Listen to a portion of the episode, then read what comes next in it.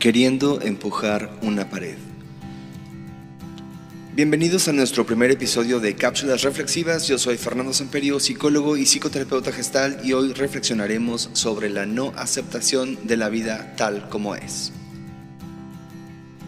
Alguien me comentó que por qué las cosas tienen que ser como son y de qué manera las quiere entonces.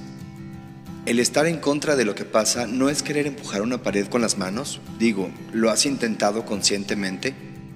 Si no lo has hecho, te invito a que lo hagas. Empuja una pared e intenta derrumbarla. Piensa en eso que no quieres que sea, proyectalo en tu mente sobre la pared y ahora empújala con todas tus fuerzas. Empújala como si no quisieras que llegue a ti.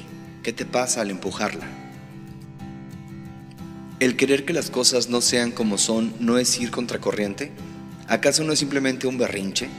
Y es que ¿quién nos dijo que todo lo que ocurre en la vida debe ser felicidad? Nos han hecho saber que el propósito de la vida es ser felices, pero espera, ¿según quién? Y además, ¿qué significa ser felices? Incluso me atrevo a preguntar, ¿cómo conoceríamos la felicidad si no conocemos la tristeza? ¿Y quién dice que la tristeza es mala? Empujar la pared implica el no aceptar que las cosas, las situaciones e incluso las personas sean como son ¿No has querido estar cambiándolo todo? Un día vi un programa de televisión donde una mujer decía que si su novio no cambiaba por ella, entonces no la quería. ¿Y desde cuándo cambiarle a las personas es significado de amor? ¿Para qué queremos cambiar las cosas? ¿Para qué no dejamos que todo sea? Y basado en ello decidimos qué hacer.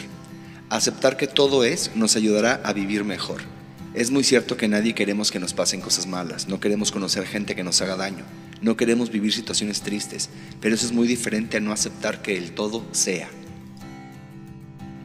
Hay situaciones que están fuera de nuestras manos y contra ello no podemos hacer nada sino aceptar, vivir y aprender. Negar lo que es no es saludable para nuestra mente y mucho menos para nuestro cuerpo. ¿Qué cosas no aceptas que sean? ¿No te has cansado de empujar la pared? ¿De qué no te quieres dar cuenta? Espero que esta reflexión te acompañe para darte cuenta de algo en tu vida. Nos vemos en el siguiente episodio de Cápsulas Reflexivas. Hasta pronto.